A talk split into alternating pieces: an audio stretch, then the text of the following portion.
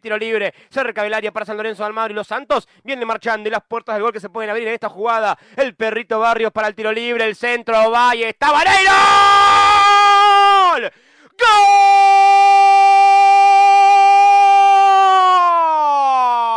¡Qué pedazo de gol! ¡Madre mía! ¡Gol! De San, San, San, San, San, San, de San Lorenzo Almagro. ¡Qué pedazo de gol, Paragua! El gol de la fecha. Claramente golazo de media chilena de Vareiro. No lo grita Rubén Darío Insúa. Centro milimétrico a la pirueta. Sí, señores, de Adam Vareiro. El primer centro que levantan. Gracias, perrito. Golazo de San Lorenzo que en 19 del segundo tiempo lo gana 1 a 0. Hola, ¿qué tal amigos? Tengan todos ustedes muy, pero muy buenas noches. Bienvenidos a un nuevo programa de Pasión por el Ciclón en vivo en nuestro canal de YouTube, donde nos pueden seguir y pueden activar la campanita para tener todas las novedades de lo que pase en la vida institucional y deportiva, política también, ¿por qué no?, de San Lorenzo de Almagro y también estamos saliendo en vivo a través de Twitter Espacios en, nuestra, en nuestro perfil de Twitter que nos encuentran como arroba Pepe Ciclón, en donde van a poder escuchar el programa luego de que termine el mismo. Eh, jueves 13 eh, se acerca el final del campeonato, últimas dos fechas, San Lorenzo viene de cosechar un nuevo triunfo, esta vez ante Gimnasia de la Plata, que lo baja definitivamente, a mi entender, de la lucha del campeonato, que hoy tiene a Boca como cómodo puntero con 48 unidades y que eh, parece ser, todo parece encaminarse a que Boca será el campeón de esta actual Copa de la Liga Profesional, Superliga, ya no sé, no sabe cómo llamarle. Ha tenido tantos nombres este, este campeonato paupérrimo que ha tenido el fútbol argentino, que lamentablemente, viendo hoy cómo está San Lorenzo y los puntos que ha dejado en el camino, y hasta te digo que podríamos haber soñado en algún momento con estar en el pelotón de los de arriba, luchando por ser uno de los protagonistas del campeonato, que sin lugar a dudas el más fuerte, creo, fue eh, Boca Juniors y que se está quedando por ahora con lo que es el campeonato, pero no vamos a hablar de Boca porque la verdad que no nos interesa, se rompió los ligamentos Marco Rojo, se fue Gallardo de Rey, pero acá vamos a hablar de San Lorenzo, que es lo que nos importa a nosotros, porque de los últimos seis puntos que jugó, el equipo de Insúa, bien o mal, cosechó seis puntos, algo importante. Pensando en la clasificación a la Copa Sudamericana, ahí sí puede ser, porque lo marcábamos ayer en la transmisión con los chicos. Eh, San Lorenzo todavía tiene posibilidades numéricas de clasificar a Copa Sudamericana, pero ustedes después me dirán, y desde lo futbolístico no sé si va a llegar a clasificar. Y lo podemos poner en tela de juicio, en tela de discusión, porque San Lorenzo San Lorenzo cosecha puntos en partidos complicados, pero al mismo tiempo no juega bien. O por lo menos juega a lo que quiere el entrenador, que es mantenerse firme atrás, esperar al rival y salir de contra, que es lo que le viene dando frutos en estos últimos encuentros, que como marcábamos, eh, se ha traído un punto, tres puntos importantes de, la cancha de gimnasia, que ha conseguido los tres puntos eh, en casa ante Vélez, otro difícil rival que fondea la tabla de posiciones pero que ha llegado a cuartos de final de Copa Libertadores, así que no sé qué tan, eh, tan, bajo nivel ha tenido el equipo de, de Liniers, pero San Lorenzo, guste o no, está cosechando puntos, que era para lo que vino Isúa y viendo eh, el último año o el último semestre, porque Insúa hace cinco meses que está en San Lorenzo, esta semana se han cumplido cinco meses desde que está trabajando, creo que ni el más pesimista hincha San Lorenzo pensaba que íbamos a tener esta campaña que hoy lo tiene, si no me equivoco, con 30 puntos. Con 30 puntos que sirven para, eh, no te digo olvidarse, pero empezar a relajarse un poco más con el tema de los descensos. Pero antes de seguir, voy a saludar a, los chicos. Primero, a quien tengo aquí en pantalla, un amigo de la casa, relator, que viene de una racha importante, ¿eh? una racha importante con los goles y ayer el de Vareiro. después lo, a ver, vamos a, subir el relato de Lean en el canal de, YouTube de Pasión por el Ciclón para que lo puedan escuchar con claramente la pasión que lo relata al gol de Valero, que eh, la verdad, una genialidad del paraguayo. Lean, ¿cómo andás? Buenas noches. Juanpi, querido, el saludo para vos, también para, para Hernán, para toda la gente que se suma a este, a este nuevo programa de Pasión por el Ciclón. Contentos, felices, eh, no, ya no sé qué adjetivo poner, para una nueva victoria de San Lorenzo, 6 de 6 o 10 de 12, como le quieran llamar, a los últimos cuatro partidos de San Lorenzo, de los últimos cuatro, como bien decíamos, ha ganado, ha ganado tres. Eh, es, un, es un equipo que, a ver, jugó igual todo el campeonato, pero que en este último tiempito, estos últimos, volvió a reencontrarse con, con la victoria. Es importante, además ayer ganó en una cancha complicada como es la de gimnasia, con un equipo que, yo lo decía en la transmisión, es, es de los mejores equipos del torneo, porque todavía está ahí.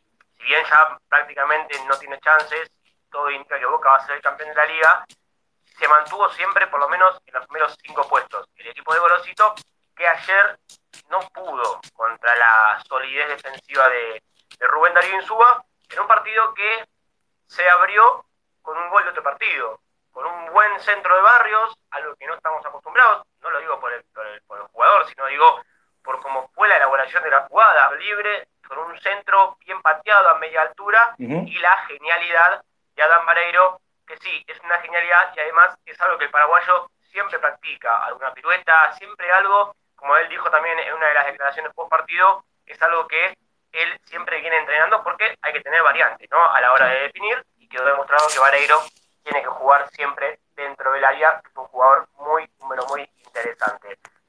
Y además, para, como bien marcabas vos, una tabla de posiciones, hoy tiene el equipo 37 puntos en estas ya 25 fechas que, que jugó, una campaña, yo diría así, buena, digna, decorosa, decorosa. Sí, a ver, yo también estoy diciendo mucho ahí por ahí que dice campaña, campañón, bueno, una campaña digna, pero bueno, después ahondaremos más en detalle, así vos podés seguir con las presentaciones, pero obviamente eh, la, alegría de sumar nuevamente tres puntos, de ganar el segundo partido consecutivo, y a este equipo que todavía le quedan dos finales, el lunes con Sarmiento, veremos el, el próximo fin de semana contra Aldo Civi, ya descendido, Así que ojalá que termine de buena manera San Lorenzo este, este año. A ver, le, pedimos a, la, gente que está aprendido en el canal de YouTube o también al, espacio de, Twitter que, nos comenten a ver qué les pareció el rendimiento del equipo ante Gimnasia, cómo piensan que se puede llegar a dar el partido ante los, eh, los, muchachos de Junín, porque no olvidemos que Junín, eh, Sarmiento, es un rival directo por los descensos. Ellos también van, siendo local, van a salir a, buscar el, resultado eh, en su casa para poder engrosar los números de, los promedios. Y después uno imagina que con Alto Civi y, claro, ya teniendo, teniendo también eh, la Copa, bien lean, eh, lo de Aldo Civi ya ha descendido y uno, uno intuye que San Lorenzo tendría que ganar fácil, ¿no? Ese partido, porque ya Aldo Civi no jugando por nada, San Lorenzo con posibilidades numéricas, como nombrábamos, de entrada a Copa Sudamericana, eh, puede ser un, partido accesible, entre comillas, vamos a poner el de, el de Aldo Civi. Pero voy a saludar al señor comentarista de la transmisión del hincha de San Lorenzo, al señor Hernán Sanz. Ernie, ¿cómo estás? Muy buenas noches, bienvenido. ¿Cómo estás, Juancito? Buenas noches. Bueno, eh, bienvenido a vos, a Lean y a toda la gente, ¿no? Que ya está aprendida en este Twitter para hablar de San Lorenzo, ¿no? Para, eh, de nuestro querido, ¿no? San Lorenzo que siempre eh, nos tiene pendientes, ¿no? Con toda su información, luego de un nuevo triunfo, ¿no? Claramente, como ustedes mencionaban, ante, un, ante un rival que, a ver, es fácil decir era ganable, pero después no es fácil ganarlo los partidos, ¿no? Creo que San Lorenzo tuvo un buen desempeño respecto a las ganas, a la garra, a la entrega, a estar siempre metido en partido y a ser un equipo competitivo. Después de lo futbolístico, como bien decían ustedes, eh, hay muchas situaciones eh, para arreglar. Justamente eh, hoy estaba la tarde con, bueno, con el querido amigo Ale Romero viendo algunos análisis de lo que era el Chelsea de Conte, ¿no? Hay una línea de tres que Chelsea de Conte qué diferencias hay, ¿no?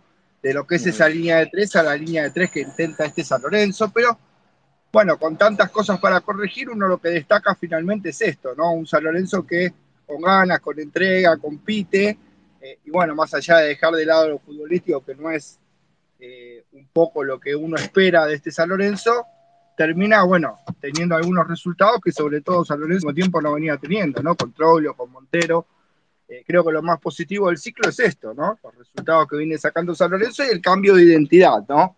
El cambio de identidad, las ganas, el temple de los jugadores, eh, algo que parece que San Lorenzo había perdido, ¿no? Hoy San Lorenzo recuperó esa mística, por decirlo de alguna manera, de ser un equipo que se manejan los partidos de manera diferente, ¿no? Jugadores que te hacen ver que por lo menos sienten esta camiseta, eh, más allá de todo lo futbolístico, que aunque la gente diga del otro lado, ah, pero estás a favor de Insúa, creo que eh, hay que estar siempre en una posición intermedia. A ver, tiene sus cosas buenas y sus cosas malas, hasta los ciclos más exitosos tienen cosas para corregir.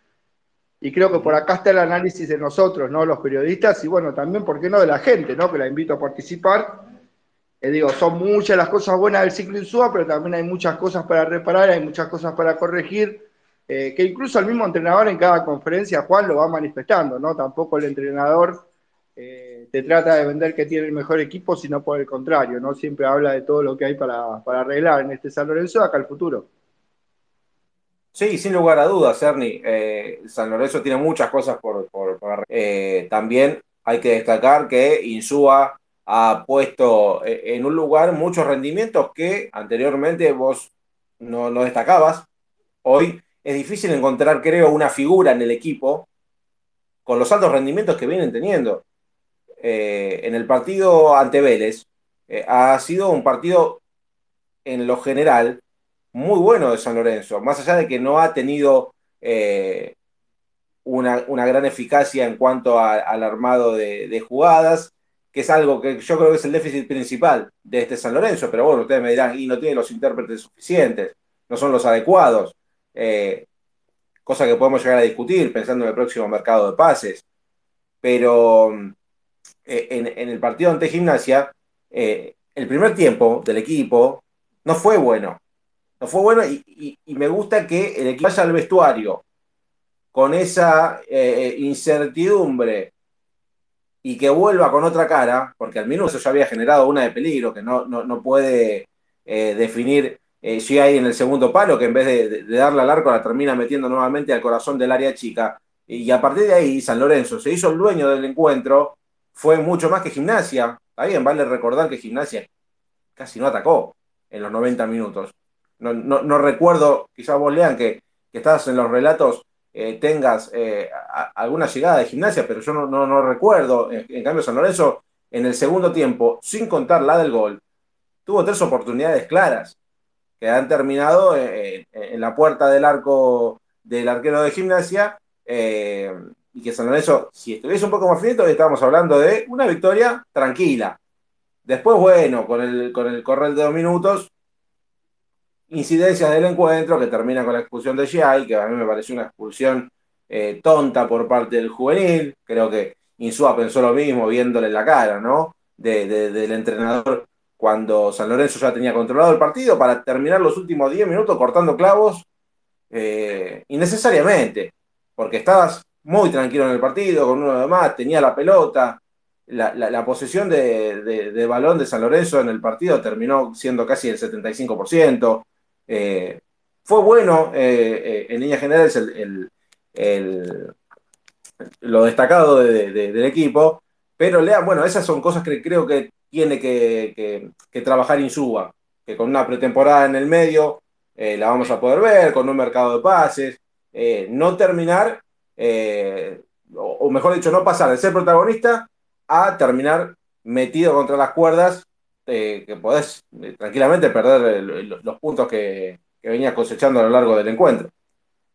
Bueno, también hay que ser un poco realistas y decir que el primer tiempo de San Lorenzo fue un canto de los dos equipos. Un primer tiempo, la verdad, fue malo, sin llegadas de gol, con mucha fricción, un partido muy cortado. Los dos pegaron las, las eh, tarjetas que sacaban a Braida y a Vareiro por, pegar, por pegar, por, pura ofuscación. Pero sí, a ver, repito lo que dije en el inicio. El partido de ayer fue casi lo mismo que vimos en, en los últimos en, en todo el campeonato, por lo menos en los últimos 10 partidos, un equipo que es sólido abajo, que en la mitad de la cancha por ahí le falta alguien que, que, tenga que pillar la pelota y que lance al ataque, jugando con Barrio, jugando con Ceruti, que la BBC sigue siendo lo más determinante en, el ataque cuando lo sacás o cuando desarmás ese trinomio, el equipo como que baja aún más su, su rendimiento ofensivo. Ayer Barrios entró, cambió la cara, no solamente por el centro del gol, sino también porque la pide, va, encara, encuentra faltas. Y tuvo, tuvo una, y tuvo una clara, ¿eh? que no, no la pudo terminar, la última. exactamente, bueno, vos, marcabas. Creo que tuvo una sola gimnasia así de gol, eh, con batalla que respondió bien, tampoco fue de mucho peligro, pero eh, respondió bien. Después tuvimos la de la de Barrios, que hizo una de Messi desbordando, apelando rivales con su al remate y, terminó pegando en un defensor rival. Eh, también creo que tuvo una Ceruti, que, le quedó para la zurda, me parece también. Sí. Si, mal no recuerdo. Bueno, y el gol de, de ¿no? no, te olvides el palo de Méndez. Y el palo de Méndez, ahí está. Y el palo de Méndez también, que fue el, el mismo jugador que se animó a patear de media distancia. Y la verdad que, que por lo menos ahí te das cuenta que hay que empezar a animarse un poco más, pero no solamente en San Lorenzo, sino pasa en todo el fútbol argentino, muy pocos goles hay de, de, media distancia, partiendo, partiendo de afuera del, área. Pero en líneas generales, eh, el empate estaba firmado. Que si bien San Lorenzo, vos marcabas bien, Juanpi, fue dominador de la pelota, pero no fue dominador del partido, avasallante. No es que se lo, lo comió, lo pasó por encima a Gimnasia, un Gimnasia, creo yo, que es lo que pasó con Boca, no lo digo para defender al equipo del tipo, sino después de lo que pasó con Boca, se debilitó, ya las chances de campeonar eh, o, de pelear por el torneo eran casi nulas, y se encontró con un equipo sólido atrás, que se auto boicoteó solo en la expulsión de Colazo, que estuvo bien expulsado, y de esa jugada llega el gol. Después, yo creo que fue un partido parejo porque ninguno de los dos propuso algo en ataque. Eh, este equipo de Insúa que mm, no, no, no, no brilla, pero tampoco decepciona, ¿no? Pero eh, hay también que tener, hay que hacer eh, una, una realidad de todo esto quedaste con un hombre, con un hombre menos, y se quedó, se quedó sin, sin, golazo, y ahí todos decían, a buscarlo. Tal cual. No llegaba, no llegaba el gol de, de, Vareiro, porque justo después de esa jugada llegó el gol. este, no, no, Insúa tampoco que movió mucho la pero no, no, no metió cambio, no, no, no, no es que sacó, no sé, a un 5 y puso a Martegani, puso a alguien que tenga un poco más la pelota. Entonces fue todo igual, por fortuna, gracias a Dios, llegó el gol de Vareiro, que aún así terminamos sufriendo, porque hizo tres cambios en una ventana por cada uno, sobrando dos cambios. Me parece a mí que teniendo la posibilidad de tener más variantes, podías haber cambiado algo del equipo, poner a un defensor, eh, el gordo que entró en la mitad de la cancha, no sé, eh, me parece a mí que siempre es lo que marcamos en SUA, los cambios, o tardíos, o que no es lo que el partido pide, ¿no? Después el esquema sabemos que siempre lo, va, lo, va, a mantener, bueno, este equipo juega así, por lo menos este campeonato lo va a terminar jugando de, esta manera, que ya empieza el partido sabiendo que por lo menos Lorenzo va a matar. Claro, claro, claro. Eh, sí, y aparte de esto, Ernit eh, le da, eh, sabemos ya que, le dio frutos a, a Insúa este esquema, y, claramente a falta de dos partidos no lo va a cambiar, porque aparte no tiene lo suficiente como para, para hacer un cambio de esquema, que bueno, eso después va a venir a colación de lo que vamos a hablar del mercado de pases, ¿no? de los nombres que, empiezan a ver, que empiezan a sonar en San Lorenzo, desde el arco, pasando por la defensa, en el ataque, eh, en el medio campo, porque hay que ver qué pasa con, con Méndez también. Eh, pero vos, Ernie, ¿cómo, viste el desempeño del equipo en líneas generales? bueno, acá con, con Lean coincidimos que el primer tiempo fue muy malo de San Lorenzo, que en el segundo levantó y donde termina consiguiendo la, victoria con, con el gol de Vareiro. Sí, Juan, bueno, San Lorenzo nos viene acostumbrados a esto. A ver, vamos a hacer un análisis desmenuzado línea por línea. Eh, hay una realidad, en Suba no hace pretemporada y no tiene quizá la opción con este plantel. Eh, a ver, porque está el dicho de con este plantel tiene para más, con este San Lorenzo, eh, con estos jugadores puede jugar mejor. Yo creo que es biribiri, yo creo que con lo que hoy tiene San Lorenzo puede jugar mejor. De hecho, tiene determinados jugadores de buen pie que por X motivos no han ensamblado en este equipo de Insúa o en la idea, pero San Lorenzo tiene, ¿no? Por ejemplo, Martegani, Maroni, que cuando entran en este esquema de Insúa no encuentran lugar, pero son jugadores que, si vos los pones en posición de armadores, tienen un talento como para darle eh, algo distinto en ataque a San Lorenzo, otro tipo de delanteros también que por ahí no están en su nivel, como el caso de Blandi. Eh, pero bueno, material yo creo que numérico hay. Lo que pasa es que también hay una realidad, ¿no? El trabajo no se pudo dar desde el inicio del campeonato, con una pretemporada, con los jugadores que llegaron Méndez y Bomberger, llegaron en el medio del torneo. Todos esos son atenuantes que marcan que no ha podido dar una idea Rubén Darío Su, a lo mejor definitiva. Pero dentro de lo que vemos ya en 24 fechas, algo más debería haber cambiado. Yo creo que un poco la, idea de Insúa es esta, encontrar, bueno, en Giai y en Braida encontró esa funcionalidad de ida y vuelta, de poder cubrir los carriles, Giai está marcando cada vez mejor, Braida partido a partido se va ensamblando y va eh, cumpliendo un poco lo que quería Rubén Darío Insúa, la línea de zagueros viene jugando y el arquero le da cierta funcionalidad a ese esquema defensivo. Entonces en lo defensivo encuentra Insúa eh, un soporte que lo planta y lo pone en partido. Después, de mitad de cancha para adelante, yo creo que acá está el problema, ¿no? Creo que de mitad de cancha para adelante, San Lorenzo hace lo que sale. Y con Elías a veces no le alcanza para hacer un equipo que conduce en la mitad de la cancha, entonces Alianza al saltar líneas pasa directamente a línea de ataque. ¿Y en línea de ataque qué es? Lo que esté a merced de Ceruti, si Ceruti está enganchado, si Ceruti todavía con hilo en el carretel, se saca uno de los tipos de encima y todavía tiene algunas jugadas a veces eh, que marcan lo que fuese Ceruti.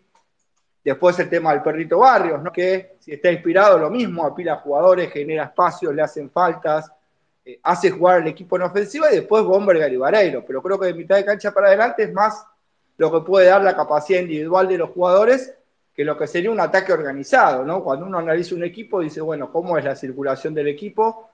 Eh, y a San Lorenzo la circulación no le está saliendo para nada bien. ¿Cómo es el ataque organizado? Bueno, no tiene un ataque organizado. Más de una vez salta líneas o sale de contra para justamente agarrar mal parado al rival y justamente desde el uno versus uno y desde esa impronta de los jugadores es que puede llegar a ponerse en partido con un gol, en este caso el de Vareiro, y después mantiene la ventaja. Se vuelve un equipo férreo, duro, que sabe cubrir espacios, que está metido, que corre, eh, que pelea con todas sus herramientas para terminar sacando los resultados. De hecho, el gol de San Lorenzo, que proviene de la falta de Bombergar, es una jugada bien creada por Bombergar, porque cuando pone la pelota en profundidad Méndez, Bombergar sabe que no va a ganar en velocidad y que finalmente no va a llegar al área con su tranco para enfrentar. Entonces, de alguna manera, es como que espera y juega con la desesperación de la defensa. En este caso de Colazo, sabiendo de alguna manera Bombergar que lo podían derribar. Y si lo derribaban,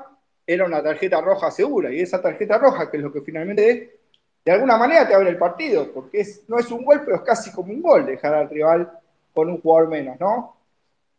Sumado a que después de esa jugada viene justamente el gol de Vareiro. Y ahí creo que está el clic en el partido. San Lorenzo consigue ese clic que lo pone en partido y le hace ganar los tres puntos.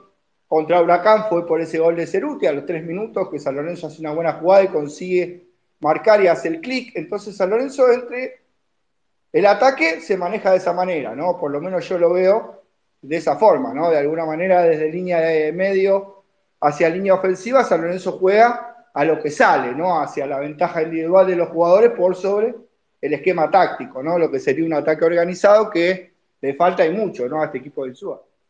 Claro, al principio del campeonato el, equipo saltea líneas, eh, que nosotros lo marcábamos, que era un equipo eh, partido, que directamente de la defensa eh, tiraba el bocho y a ver cómo respondía Ceruti o, si aparecía el perrito. Hoy uno ya ve eh, un, poco más la idea del técnico asociada en, el campo de juego. a lo que marcaba Ernie, el tema de la defensa, la, saga central, Gatoni y, y, Zapata, vamos a ponerlo ¿no? como, como, como referente de zagueros centrales porque después está, bien, el Pío Hernández eh, creo que es uno de los grandes de eh, pero sin lugar a dudas a mí a veces me, siembra un poco la incertidumbre, eh, tanto Gatoni como, como Zapata. Zapata tuvo una jugada muy, muy fina en la cual le roba la pelota, decir que el, delantero de gimnasia terminó yendo por la línea de fondo con pelota y todo, ¿no? que después la recupera a Gatoni lo noté un poco impreciso con, la pelota cuando le tocaba salir. Creo que es el, único de la defensa que, que, sale, que sale con la pelota en juego y, que es claro al momento de, del pase. Pero en el primer tiempo lo, noté bastante, bastante impreciso. Después se, acomodó un poco más. Bien Zapata ayudándolo en los relevos. Eh, creo que la, el presente del colombiano es muy bueno. Es muy bueno en San Lorenzo. Creo que ha, hecho un muy buen trabajo, tanto como también su preparador físico, que, lo recuperó a Zapata, eh, pero ahí eh, creo que, es la llave principal e importante del equipo, ese trinomio en, la defensa que le viene dando buenos resultados a, a Insuba. Y como, como decía recién, eh, el descubrimiento del pibe Gastón Hernández es muy bueno. Sí, seguramente coincido con lo que también marcaba Hernán, con lo que vos decís, Juanpi, que, que Insúa, como ha tenido cosas malas o negativas, ¿no? en cuanto a selección y los cambios, también hay cosas muy positivas, además de los, de los puntos que ha cosechado, con una vara que la han dejado por el piso, desde la época de la Bobia hasta hoy, un entrenador peor que otro, pero eh, yendo a lo defensivo, que es lo que siempre marcamos, por eso siempre digo, por lo menos el sabés que va a empatar, porque es hacerlo en Buenos San Lorenzo. ¿Por qué? Porque tiene cinco atrás. O sea, hablando así, tiene cinco atrás, porque muy pocas veces suben Giai y Braida al ataque. No, es como ver, sacando las distancias, River con Casco y Herrera, que están constantemente arriba, un arma de doble filo, que arriba casi siempre la agarran mal parado, porque suben mucho los laterales. Bueno, en este caso, jurado, acompañado, o sea, como que suben bloques San Lorenzo, es lo que yo veo, bueno, no estar de acuerdo. Pero eh, la verdad que sí, eh, la, solidez defensiva, eh, el buen pequeño de Zapata, que es lo que le aporta la jerarquía que toda defensa necesita para acomodar a pibes que no son tan pibes, como a Tony y Hernández, que ya no son, tienen edad de juvenil, ya son jugadores de primera, pero hoy Gatoni es como la voz de mando, no por nada es el capitán del equipo, que tranquilamente lo puede elegir a otro, pero lo origen a Tony porque es, un líder positivo dentro de la canota, eh, además lo, potenció, creo yo, jugar al lado de Zapata, y lo mismo con Hernández, que acá sí, o sea, tenemos que dar en suba porque Hernández había pasado por San Martín San Juan, sufrió una ruptura de ligamentos, un jugador que volvió de su préstamo y ha vuelto un montón de veces y las oportunidades no se con también la lesión de Jeremías James y demás, como que ahí se fue amoldando un poco más Hernández en la, la primera San Lorenzo, tuvo la oportunidad, cumple con creces partido a partido. Yo creo que es el jugador que vos sabés que si no pueden echar, porque a veces se le salta la cadena y te mete un abajo que debe decir, papito, para un poco, porque si no, te van a sacar la, te van a sacar la roja. Es un jugador que siempre va, al límite. Pero, ¿hace cuántos San Lorenzo un jugador así en la, en la defensa? Eh, que sea caudillo, que vaya para adelante, que trabe con la cabeza. Vos, lo ves con ganas a los jugadores. Eso también eh, a, a, en su el sentido de pertenencia que tienen los jugadores, los que son del club y también los que no son del club. Javier Elías, Braida, bueno, hay un montón de cosas positivas en cuanto a lo motivacional que también se acopla con lo, con lo futbolístico que, que lo logró esto eh, Rubén Darío, como le dice Adam Mareiro. El profe, el profe Rubén Darío. El profe Rubén Darío. Creo que bueno, ahí también, eh, eh la labor ayer de, de Vareiro, y lo, lo destacamos en, en la transmisión. Eh, qué, buen, qué buen trabajo que hizo peleándose ahí, eh, la, zona peluda ahí entre los centrales, cagándose a palo. Y, cuando, cuando tuvo su oportunidad, después de tanto tiempo, lo, habíamos marcado también, eh, después del Patético Tucumán, de la fecha 18 que no marcaba Vareiro. Y bueno, así son los goleadores, ¿no? No, no, la meten, pero cuando les toca una, te hacen un golazo de, de estas características que va directamente al Puskas, ¿eh? al mejor gol del año. Eh, de la fecha seguro. De la fecha seguro. Eh, después, bueno, habrá que, revisar todos los partidos del campeonato, pero creo que uno de los goles más lindos de los últimos tiempos de San Lorenzo. Por la definición, por, cómo perfiló el cuerpo el, paraguayo. Una media chilena, un poco de tijera, un variadito. Eh, pero gol de Rojas a Platense fue. fue para mí fue mejor el de Rojas, ¿eh? El de Rojita fue mejor. Sí, obvio. Fue mucho más lejos. Pero también hay que destacar algo de Vareiro. Porque se la jugó. Porque el centro va al corazón del área. Lleno de jugadores de gimnasia.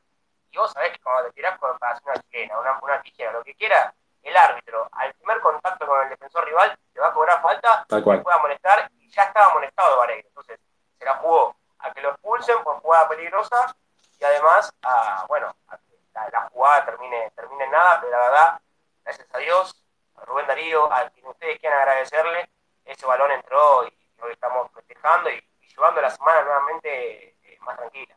Bueno, y bueno, vos lo nombraste, la primera amarilla, ¿no? Que fue una socera, una patada a, a un defensor de gimnasia sin pelotas, nada de la calentura, porque no le estaba saliendo nada en ese momento del partido. Entonces se notaba eh, la calentura del paraguayo, una molestación que, que fue temprana para él, que nosotros lo marcamos, ¿no? Una, una acción de, de, calentura, pero bueno, por suerte después se le dio, se le dio el gol y, y San Lorenzo queda con los tres puntos. A vos, Cerny, ¿qué, qué te pareció la labor de, de, del paraguayo, de Adam? Bueno, Vareiro de alguna manera, Juan, es como un jugador ideal para el esquema de Insúa. A ver, ¿qué digo con esto? Mm.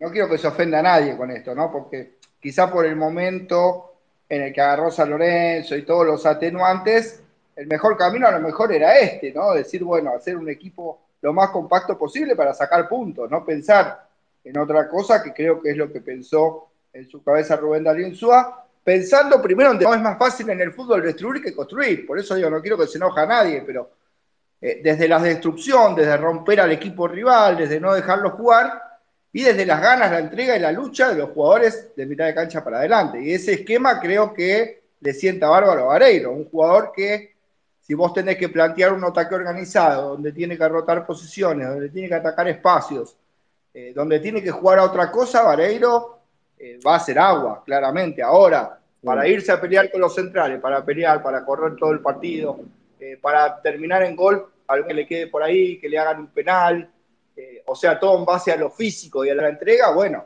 ahí el 9 ideal es Vareiro, ¿no? Por eso digo que para este esquema de Rubén Darío Insúa es ideal un 9 como Vareiro. Quizás en Bomberg haremos un jugador con otro tipo de movimientos, más fino, eh, que si se por esquema con otro tipo de jugadores, claramente Bomberger es un jugador más fino que se mueve mejor. Ahora lo de Vareiro es nada, la entrega, se pelea con el mundo y bueno, los resultados que vemos, ¿no? Un jugador que en San Lorenzo en otras etapas por ahí no ha rendido lo esperado y justo en esta etapa de Rubén Darío Insúa es como que ha rendido Vareiro por esto que digo, ¿no? Es el jugador ideal para este esquema, para un equipo que quizás no tiene un ataque muy organizado, pero juega eh, a esto, ¿no? A desgastar al rival y a pelear todas las pelotas arriba, ¿no? Creo que en eso es el abanderado, ¿no? Justamente Adam Vareiro.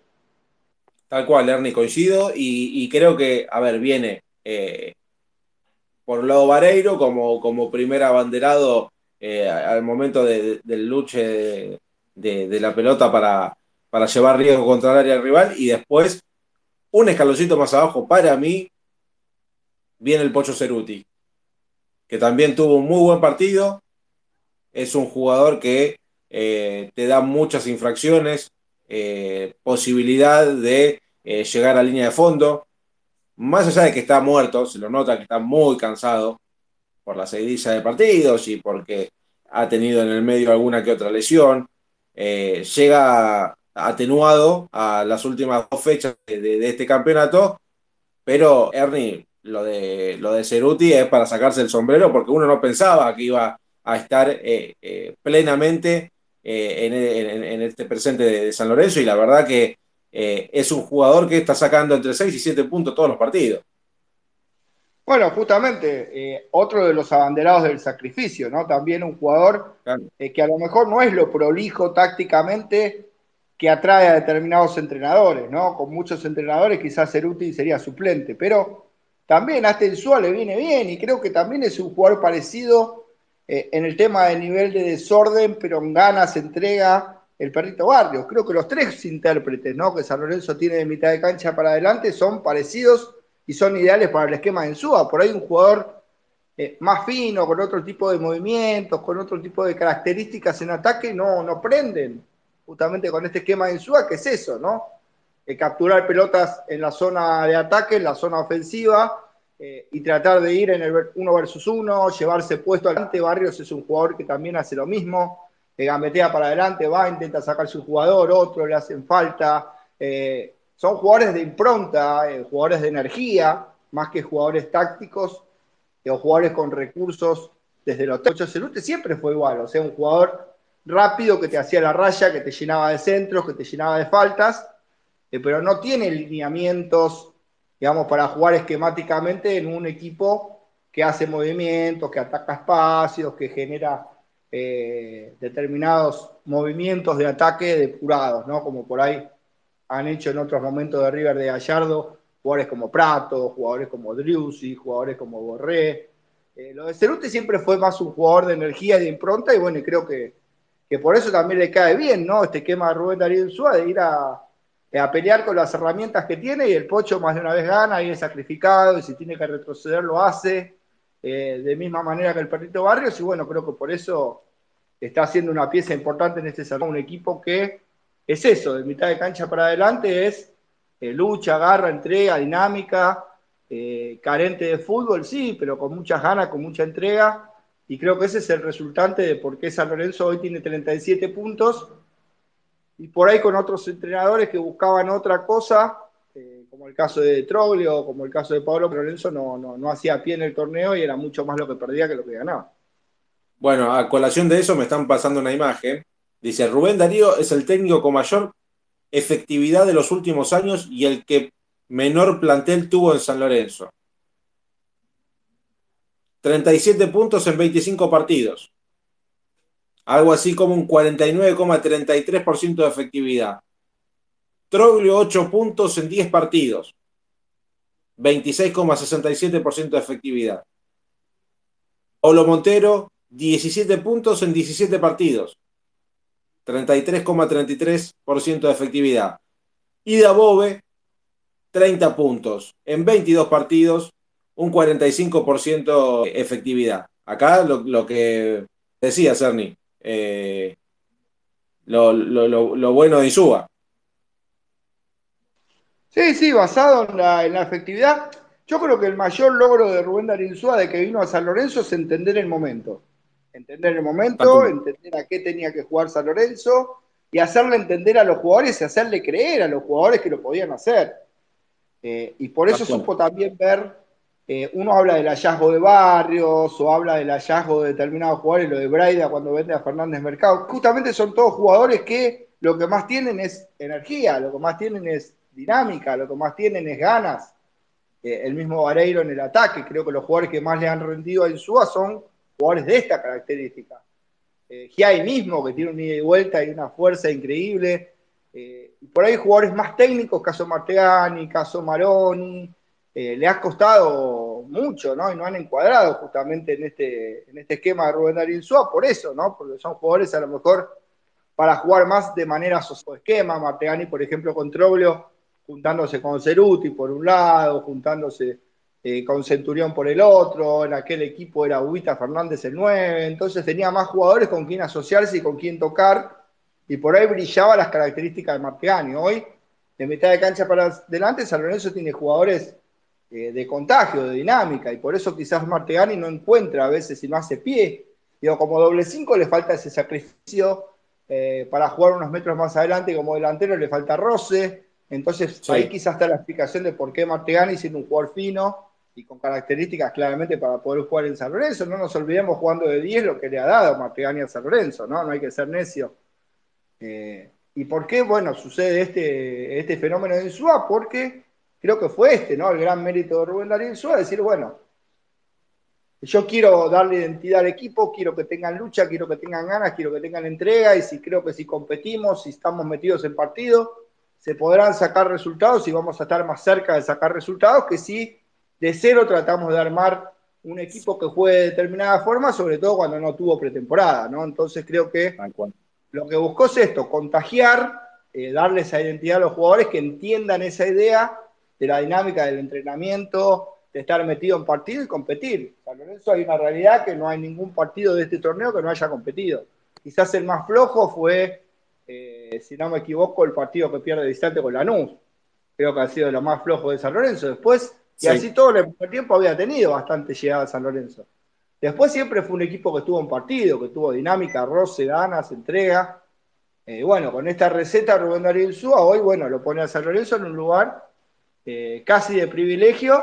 A ver, respecto de lo que era San Lorenzo antes, ¿no? Tampoco hay que subirse al caballo del exitismo porque para ser un San Lorenzo protagonista, que juegue bien y que realmente represente lo que queremos los hinchas de San Lorenzo, le falta muchísimo. Sí, sí, por supuesto. Ahí coincido, Ernie. Coincido que para, a ver, para ser el San Lorenzo, que tiene que ser protagonista, como equipo grande que es, todavía le falta, le falta bastante. Que eso intuimos que con un buen mercado de pases, con una eh, pretemporada eh, completa y concreta, eh, pensando en el próximo campeonato, con lo que vimos a lo largo de, este torneo, y con lo que puede llegar a venir, y el hincha se puede ilusionar. Puede ser que, como, dijo Insúa, eh, nosotros que venimos, volvimos a San Lorenzo para ser campeones, y el próximo semestre, con, con, una buena base, a ver, esta base de equipo, con algunos refuerzos a la altura de lo que quiere el entrenador o del proyecto del entrenador, San Lorenzo se puede ilusionar con, con pelear un campeonato. Creo que eh, después eh, habrá, que hacer, eh, habrá que hacer un, balance, pero sin lugar a dudas San Lorenzo lo, puede, lo puede pensar y lo puede planificar y llevarlo a cabo sin lugar a dudas porque lo marcábamos al principio del programa, con los puntos que perdió San Lorenzo, hoy tranquilamente podía estar peleando el campeonato, sin lugar a dudas. ha dejado muchos, muchos puntos importantes Ernie en el camino. Sí, sí, no, claramente, dentro de lo que es esta idea de lo que ha intentado, pudo haber conseguido bastantes más puntos Rubén Darío Insúa, y también alguno me dirá, pudo haber conseguido menos. Y la realidad es que sí, porque el que arriesga en varios partidos que fueron empates, si Insúa hubiera arriesgado, por ahí podía ganar y también lo podía haber perdido. Eh, esta es una realidad, los tres resultados es lo que existió toda la vida en el fútbol, podés ganar, empatar o perder. Eh, quizá lo más criticable es esto, ¿no? Cuando uno veía que San Lorenzo había partidos que estaban para ir a buscarlos y los podía ganar, a lo mejor Insúa no tenía esa impronta y no se animaba tanto a romper sobre todo ese bloque defensivo que él sabe que lo tenía en partido, él sabe que este bloque defensivo lo tiene en partido. Entonces le cuesta mucho romper esto y a veces a través de la audacia ir a buscar un poquito más porque eh, justamente sabe que lo puede perder. Eh, y quizás el momento también, ¿no? Ayuda a que Rubén Darío Insúa más allá de que históricamente ha sido así en Suba, ¿no? Porque yo vi el equipo del 2002 y claramente con jugadores de mucha más jerarquía consigue un título internacional San Lorenzo, pero la idea de Insúa siempre fue esa, ¿no? La de ser un equipo eh, sólido, que te corre por toda la cancha, que tiene una defensa firme, que es difícil hacerle goles y que por la impronta de los jugadores de ataque eh, y la efectividad termina, eh, nada, sacándose encima partidos y rivales, ¿no? Era un poco eh, la disciplina de este San Lorenzo del 2002 también, ¿no? Claramente con Chatrón, Michelini y Zurita Romagnoli era la mitad de la cancha. Hoy no tenés jugadores de esa característica, Costa y Astudillo eran los delanteros. Por eso digo, con jugadores de más jerarquía, eh, pero siempre creo que con una idea de base, ¿no? Un entrenador que busca eh, lo defensivo para estar en partido. Creo que el bloque defensivo es lo que lo pone en partido a este Rubén Darío y bueno, eh, un San Lorenzo Juan que mañana va a volver a los entrenamientos, hoy hubo día libre y tengo una información clave que se me da hoy para después de lo que tiene que ver con batalla. Bueno, porque a ver, el tema de batalla es uno de los temas importantes de este mercado de pases, porque sabemos que eh, el partido con Aldo Civi como local será el último de Sebastián Torrico en San Lorenzo, ya anticipado, eh, lo dijo el entrenador, ¿no? Le va a dar la titularidad en ese partido para que se despida ante la gente de, San Lorenzo, último partido para el Cóndor, y bueno, el tema del arco. Sabemos que volverá de Becky, corregime si me equivoco, ¿eh? pero sabemos que, vuelve de Becky, eh, ya con Aldo Civi descendido. Habrá, que ver si se queda o no, eso ahora me vas a contar vos. Y después, bueno, eh, el tema de se queda batalla o se sale a buscar un arquero.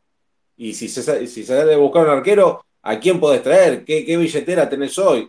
Y esto también va a venir atado de las elecciones del próximo 17 de diciembre, Ernie, ¿o no? Sí, sí, tiene que ver mucho con el tema eleccionario, porque claramente Eh, si gana otro partido que no es el oficialismo, el modus operandi puede ser totalmente distinto. Eh, hoy el que gobierna es el oficialismo y hoy en la mente del oficialismo, en el caso hipotético de que pudiera ganar, eh, la idea es justamente, Caruso ya tiene ¿no? algunos nombres de arqueros que pueden venir. A ver, hablando con Rubén Darío Insúa, Insúa dijo, de Vecchio batalla y un arquero para competir. Yo creo que en la mente de Insúa, Insúa quiere que se quede batalla pero a ver, no ve el arco de San Lorenzo en esos dos arqueros. Decir, bueno, Batalla y De Becky no traigan a nadie más. Él cree que es Batalla o De Becky con otro arquero.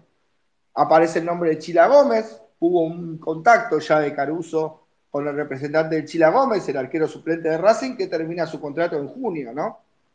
En el caso de que siga Arias y no renueve el contrato con Racing, ahí puede meter San Lorenzo eh, nada, alguna oferta por Chila Gómez de préstamo, de comprar una parte del pase, quizás eh, todo tiene que ver también con la renovación de Arias. Creo que si Racing lo renueva a Arias para tenerlo de suplente a Gómez, a lo mejor le conviene hacer un negocio con San Lorenzo, prestarlo, venderle una parte del pase, eh, y se abre una negociación ahí, ¿no? Más allá de otros arqueros que hay en carpeta. bueno, lo de Rey es muy difícil, pero te decía, Juan, el tema de una información de batalla que es de hoy. ¿Por qué? Eh, la dirigencia de River había hablado con Gallardo.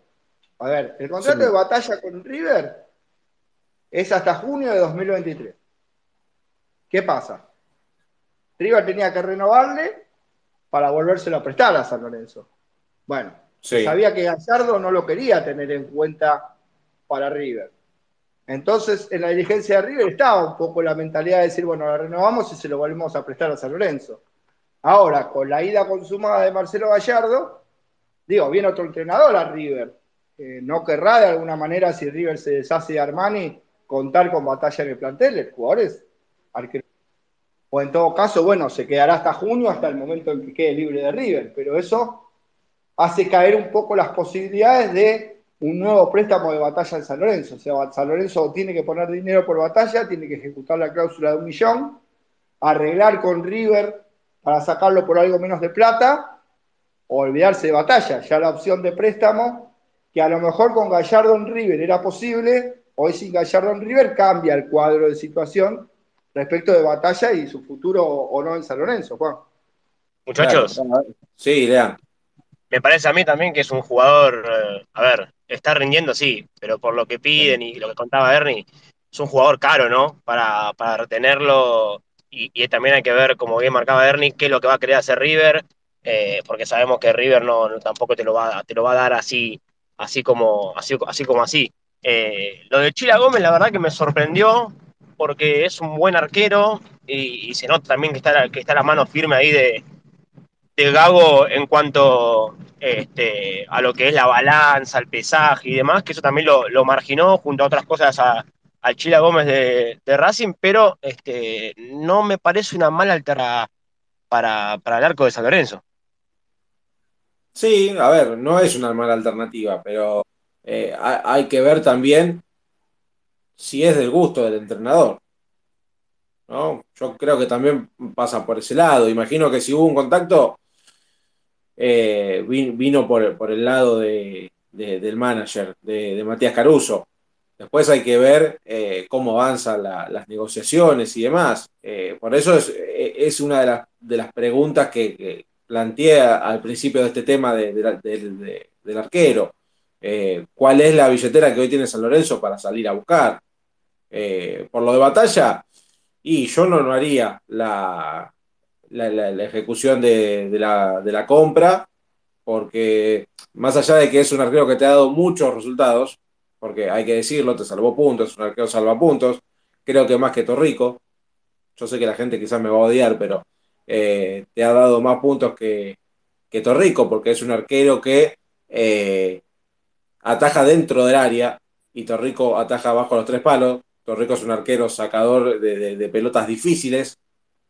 Quizás Batalla es otro tipo de juego, que es lo que hoy necesita San Lorenzo, pero eh, creo que la, la, opción de compra que tiene eh, hoy es impagable. Y por un arquero de la talla, eh, y bueno, a, colación de eso, lo ustedes, chicos, ¿qué pasará con River? ¿no? Con la ida de Gallardo, hay que ver si lo quiere o no. Eh, disculpame que te interrumpa. Lo que pasa es, claro, la idea de Gallardo era no tener en cuenta batalla en River. Esto hacía que si el arquero renovaba, podía venir a préstamo a San Lorenzo, incluso San Lorenzo comprar una parte. Ahora queda sí. las dos posibilidades, porque si el arquero queda libre en junio, San Lorenzo le compra el 50%, cuando queda libre pierde San Lorenzo ese 50% y lo pierde River. O sea, no, no, tiene lógica la compra de un porcentaje. Hoy San Lorenzo tiene que poner el palo o que River le quiera vender ese 100% por menos dinero. Pero a lo mejor con claro. Gallardo en River estaba hablado eso, ¿no? Que el arquero renovara un año más y fuera San Lorenzo a préstamo, San Lorenzo comprara una parte. A lo mejor ponía eh, 400, 500 mil dólares por un 50, 60%, que es un dinero más eh, conseguible que un millón, ¿no? Tampoco es poco dinero, 400 o 500 mil dólares, pero digamos estaba más cerca un hilo de negociación. Ahora sin Gallardo en River se complica, ¿no? El panorama eh, de batalla y después con los refuerzos también las prioridades de Ensúa creo que pasan un poco por las renovaciones. En el arco pidió un jugador, como explicaba sí. yo, ¿no? Más allá de batalla o de Becky, es batalla o de Becky para Insúa. Yo que venga a pelear, otro arquero que venga a pelear. O sea, creo que un arquero va a llegar a San Lorenzo, más allá de, de Becky si se queda o no en San Lorenzo, o si batalla se queda o no. Después en la línea defensiva, si San Lorenzo no vende a Gatoni y renueva a Zapata, yo no sé si va a buscar un central, porque, está, porque se va a recuperar Jeremiah James, eh, sí. porque está también Luján. Eh, yo no sé si San Lorenzo va a buscar un central. Creo que tiene que ver con la renovación de Zapata. En la mitad de la cancha tiene que ver con la renovación de Ortigosa. Después vuelven dos jugadores que a Insúa le interesan, como Insaurralde y Matías Palacios, si es que finalmente no son comprados. O sea que la zona de mitad de cancha también tiene que ver con la renovación de Méndez. O sea que también viene de la mano. Digo, si Méndez se va, va a pedir un volante en Suba. Quizás si se queda Méndez, más se suma Incerralde, se suma Juli Palacios. Quizá el panorama no sé si trae tanto en la mitad de la cancha. Y en la delantera un poquito va ligado de lo mismo, ¿no? Creo que, bueno, hay que ver si puede San Lorenzo hacer que continúe a Vareiro, que es un caso similar al de Batalla. A ver, en México no te lo van a prestar porque queda libre en junio. O sea, o ponés los dos palos hoy, o arreglás con el conjunto mexicano que te lo venda por menos, o se va a tener que ir Vareiro y después volver en junio cuando quede libre. O sea, no hay muchas opciones porque no te lo van a volver a prestar ni te van a vender una parte. Pasa lo mismo que con Batalla. O sea, que de la continuidad o no de Vareiro, ahí está la chance de si piden suba uno o dos delanteros. Yo creo que un delantero va a pedir, pero si se va a Vareiro van a ser dos. En el arco y después en la defensa y los volantes va a depender la cantidad de refuerzos, que ya lo dijo en Suba, ¿no? Va a ser más calidad que cantidad. Pero también tiene que ver con los jugadores que se queden o no en San Lorenzo. La buena noticia es que, bueno, está cerrada ya la continuidad de, Luján, de que, bueno, no es poca. Tonis y Barrios va avanzando de a poquito. Sí, sí, sí, sí. Creo que está más avanzado lo, de, Gato, lo de Barrios que lo de Gatoni hasta ahora. Pero bueno, sí, son negociaciones que, que vienen avanzando bastante, bastante bien. Eh, se había puesto en en, duda, un poco el tema de, de Gatoni, ¿no? Por, por su representante, pero parece que va a terminar en buen puerto y, el juvenil eh, capitán de, San Lorenzo va a terminar eh, renovando su, su contrato. Muchachos, cambió el, horario de, del partido del lunes con, con Sarmiento de Junín. Eh, se iba a ser a la, a la, tardecita y termina pasándose a la noche ahora. Sí, bueno, aparentemente a las nueve y media de la noche lo quieren, lo quieren, lo quieren jugar. No sé si está confirmado ya por Liga Profesional, la verdad tendría que chequearlo, pero es una de, es, es una de, las, de la idea que tiene la, la liga de cambiar el horario la verdad, el motivo, sinceramente, yo lo desconozco. Pero, claro. eh, a ver, es un día de semana, es cierto. Quizás a la gente de Junín le conviene más eh, ir a las nueve y media de la noche, dado que no van a poder ir hinchas de San Lorenzo neutrales, sí algún que otro infiltrado, como sucedió este último fin de semana, bueno, ayer, con, con el partido entre, entre Boca y Sarmiento, pero sí, la verdad que eh, puede sufrir un cambio de, la, de, las 19 que se iba a jugar a las 21.30 el día lunes. A ver, eh, yo esto lo, lo, comenté porque lo leí en Twitter. Eh, estoy entrando a uno de los portales más importantes, todavía está a las 19. O sea, todavía el horario sigue siendo 19 horas. Eh, no hay confirmación oficial por parte de hay que ver qué es lo que pasa eh, a, a, lo largo de, las horas o quizás el día de mañana, a ver si se termina de confirmar esta modificación, pero por ahora sigue estando a las 7 de la tarde. Así que eh, vamos a ver qué pasa ya también mañana cuando regrese a entrenar San Lorenzo, porque a ver si, si, va, si va al equipo titular o, sigue Bombergar, Lean. Sí, y también cómo va a suplirlo a, la ausencia por la, por la expulsión de Agustín Giai, que uno por ahí dice, bueno, lo va a meter a Luján, o lo mete a Jair Elías a hacer la banda, como ya ha pasado en a un, y te sorprende, te mete a un Martegani, un Rosané, bueno, cambios que eh, hemos visto ¿no? en, el, último tiempo en, el equipo de Insúa, pero sí, yo creo que el, perrito Barrios con el descanso que tuvo, porque más que nada fue eso, fue darle descanso al perrito Barrios por la seguidilla de partidos, porque además desde Huracán, que venía con una molestia física, al igual que Méndez, y ya habiendo ingresado en el segundo tiempo con estos días de preparación, porque si bien mañana arrancan otra vez a entrenar y el partido es el lunes, este, ya el perrito Barrio, si, nada, si no pasa nada raro, va a estar este, a disposición para, para, ir de arranque contra Sarmiento de Junín. Ortigosa de arranque no, ¿no? No, por favor. Está todo bien con el gordo, pero de arranque. No, no, pregunto, pregunto, no, es no es información, no, por favor, no me asuste. No, no, no, no, es una, pregunta por ahora nada más. no, no, eh. creo no, creo que vaya a arrancar. No creo. Es un jugador, ya, te das cuenta, es un jugador para los, 45 segundos, 45 minutos. Es más, siempre lo marcamos acá. Hoy vos necesitas eh, quizás resolver el, partido en el primer tiempo y después sí, si querés tener la pelota en el medio campo para dormirlo y demás, con el resultado a tu favor, ahí sí lo podés meter. 30 minutos y que, y, que haga de la suya, que igual últimamente mucho. Pero bueno, eh, la gente lo, quiere ver porque quizás pueden ser sus últimos partidos en San Lorenzo, igual parece que va a renovar contrato, ¿no, Bernie? Sí, la información que yo tengo es que, bueno, Rubén Darío Insúa quiere que se quede y Ortigosa podría quedarse seis meses más, pero después aparece la información que justamente tengo varios mensajes en privado que me dicen, San, no se hagan los tontos y hablen del tema Torrico y del tema Ortigosa respecto de las elecciones. Bueno, eh, yo particularmente no tengo nada de eso, más allá que rumores, ¿no? Algunos rumores que dicen que tanto Torrico como Ortigosa eh, podrían integrar una posible lista del oficialismo, ¿no? Una lista del oficialismo que todavía no se cierra, que en principio iba a ser el día 17 que se iban a cerrar las listas, ahora parece que lo quieren extender hasta el 21 o hasta el 24 de octubre. Eh, y hay rumores dando vuelta de esta versión, ¿no? De tanto Torrico como Ortigosa como posibles hombres que integren una lista. En ese caso, si Ortigosa, siendo cierta la versión, se decanta por esa posibilidad, claramente no va a seguir como jugador. Esto está más que claro. Eh, y ya ha sabido lo de Torrico, ¿no? Que como arquero de San Lorenzo no va a continuar y va a tener su despedida merecida contra el Civi. Eh, así que bueno, por las preguntas que me hacen por privado, no sé si ustedes tienen algo chico, pero también este, me por ahora son solamente trascendidos, ¿no? Tanto lo de Torrico como lo de Ortigosa. Sí, Lean, no sé si vas a, comentar algo, pero a ver. Eh, sí, dale. No, a ver, para seguir con el tema de Torrico y Ortigosa, me parece eh, una barbaridad. Sabíamos ya hace, unos meses eh, esta, esta carta que tenía guardada el, oficialismo, pero hay que ver también, supuestamente está todo avalado para que si ellos lo deciden, para que se metan en la, en la lista de, del oficialismo para, para las elecciones de diciembre pero también, para ir ya también en, paralelo a lo que son las elecciones, el, clima político, eh, estos días, como bien decía Ernie, le van a dar aproximadamente 10 días más para presentar las listas. Está todo caldeado internamente, eh, y, hablo en general, eh, en general tenemos información también, pero este, está todo, está todo como, al principio, me parece, ¿no? no nadie tenido, sabemos que estos meses van a ser así, arduos, de, de ida y vuelta, de interna, bueno, también pasa a, nivel nacional, ¿no? Con el, tema, con el tema político, ¿por qué no puede pasar también en San Lorenzo?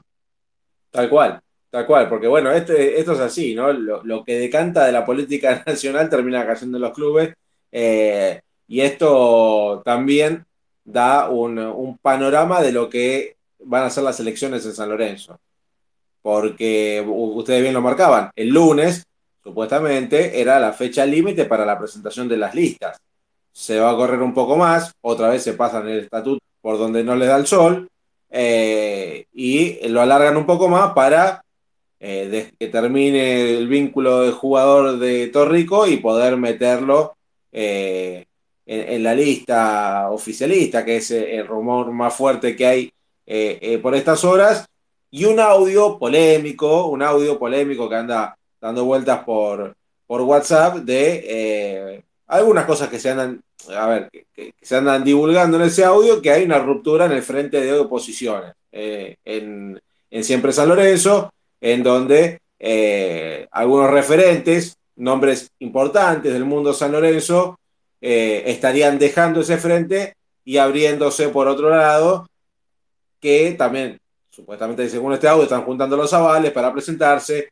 y ser una de las listas fuertes en eh, las próximas elecciones del 17 de diciembre. O sea, lo que uno ya creía que estaba formado se sigue fragmentando. Entonces, al momento de ir a votar, en estas elecciones va a haber un lindo número de listas en el cual eh, uno va a tener que terminar de decidirse sobre la marcha. Igual, tengo entendido que en estas últimas horas, pasando entre las 9 y las 10 de la noche, hay una reunión importante que eh, pueda haber eh, novedades que después las vamos a estar eh, contando de, a poco en, Pasión por el Ciclón, pero se va a llenar mucho de lo que será el, tema eleccionario en San Lorenzo del Frente Opositor. Lo digo así, no digo cuál, pero el Frente Opositor y una reunión muy importante que se va a estar llevando a cabo entre las nueve y media y 10 de la noche, que después vamos a ir contando de a poco en nuestras redes sociales. Eh, chicos, eh, ¿algo más para agregar, Lean, eh, por tu parte?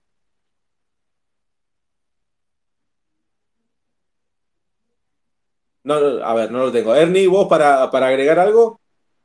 No, bueno, Juan, lo que te decía, ¿no? San Lorenzo vuelve a los entrenamientos en el día de mañana, tendrá viernes, sábado y domingo de entrenamiento de cara al encuentro del lunes, ¿no? Seguramente el domingo va a estar partiendo a Junín, ¿no? San Lorenzo de Almagro eh, para el partido del próximo lunes, que no sabemos si es a las 19, a las 21.30, pero es el lunes, ¿no? El anteúltimo partido de este torneo, eh, enfrentando eh, a Sarmiento. Y después, bueno, el tema que me pregunta recurrentemente la gente del tema de la clasificación a las copas. Bueno, San Lorenzo tiene que ganar los dos partidos que quedan, y Defensa y Justicia no debe sumar más de dos puntos, y Atlético Tucumán no debe sumar más de tres. Si se dan esas variantes de resultados, San Lorenzo puede ingresar en la Copa Sudamericana, algo que eh, hasta antes del partido con Vélez era visto desde muy lejos y hoy, si bien las chances son remotas, eh, hay chances numéricas y, el presente del equipo, bueno, marca también que no sería eh, tan imposible lograr justamente victorias ante Sarmiento y Aldo Civi, teniendo en cuenta que se le ganó, por ejemplo, a Vélez, a Huracán, el otro día mismo a Gimnasia de Grima de la Plata, que es uno de los animadores del torneo. Así que bueno, eh, atentos a lo que será la práctica de San Lorenzo de mañana, la, la antepenúltima, la primera a la vez, ¿no? Eh, previa del partido con Sarmiento de Junín el próximo lunes, que bueno, desde ya, ¿no? Los invito a la transmisión del hincha, por supuesto, desde Junín el próximo lunes, como siempre con los relatos de Lean, en los comentarios de quien les habla, eh, vos Juancito y bueno, y todo el equipo, ¿no? De Pasión por el Ciclón, para la transmisión que, bueno, más pasión tiene, ¿no? Del mundo San Lorenzo eh, así que bueno, invitarlos para el lunes y bueno, de mi parte, eh, nada, eso es lo último que tenía de información. Eh, así que bueno, será en los espacios hasta el próximo jueves y en la transmisión hasta el próximo lunes, Juan. Muy bien, Ernie. gracias a, todos por, estar del otro lado. Lean, se, ve que tuvo un problema de conexión. No, nos hubiera gustado despedirlo, pero se acaba de desconectar. Así que damos por terminado el programa del día de hoy. Síganos en nuestras redes sociales, en Twitter y en Instagram como arroba ppciclón, que vamos a estar publicando eh, seguramente el día de mañana el sorteo de una camiseta, eh, la piel de cuervo negra eh, para todos ustedes, a la gente de YouTube. También vamos a estar haciendo un sorteito para, para todos, así que a estar atento a las redes de Pasión por el Ciclón. Nosotros nos vamos a encontrar, como dijo Ernie, el próximo jueves en los espacios y el lunes en la transmisión del hincha de San Lorenzo a partir de las seis y media de la tarde desde Junín para vivir todo lo que sea Sarmiento San Lorenzo. Muchas gracias y que te